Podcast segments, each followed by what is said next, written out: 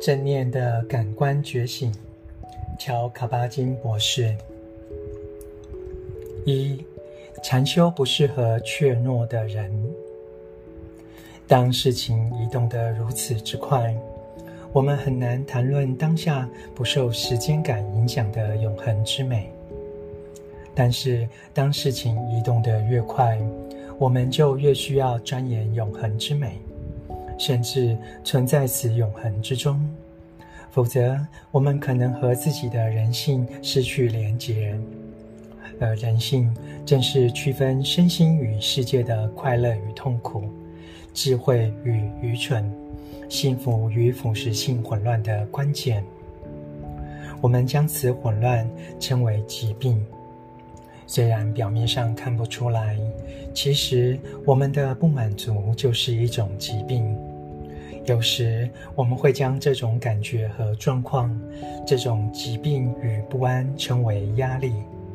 那通常很痛苦，在心头重重地压着，底层一定有所不满。一九七九年，我开始了减压门诊。回想那个时候，我问自己：是什什是什么压力？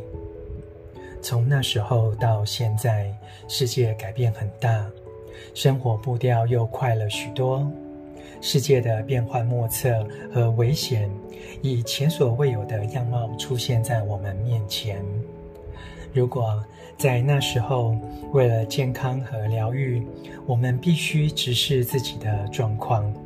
找出有想象力的新方法面对问题。如今的情况就更紧急了，我们更需要这么做，因为世界越变越小，而且充满日益高深的混乱和速度，一切都更加互相关联。在这个不断以倍数加速的时代，学习存在于永恒之中，从永恒中获取能量。获得安慰与清澈的觉知，更是异常重要且迫切。从一开始，这就是减压门诊课程的重心。我不是在谈遥远的未来，经过多年努力，我们终于得到一些成果，品尝到禅修觉察的永恒之美，开始过着更有效、更满足、更和平的生活。我是说，当下此刻便要接近永恒，因为永恒一直就在眼前。如此一来，我们就可以接触到现在还看不到的各种可能性。因为我们拒绝看到当下，被未来和过去引诱、劫持、迷惑或恫吓，被四周发生的事件、被情绪反应和麻痹带着走。往往不知不觉就把注意力放在连想都不想便认为是紧急的事情上，甚至陷溺其中，同时与对我们的幸福、健全和生存异常重要、生生死攸关的事情脱节。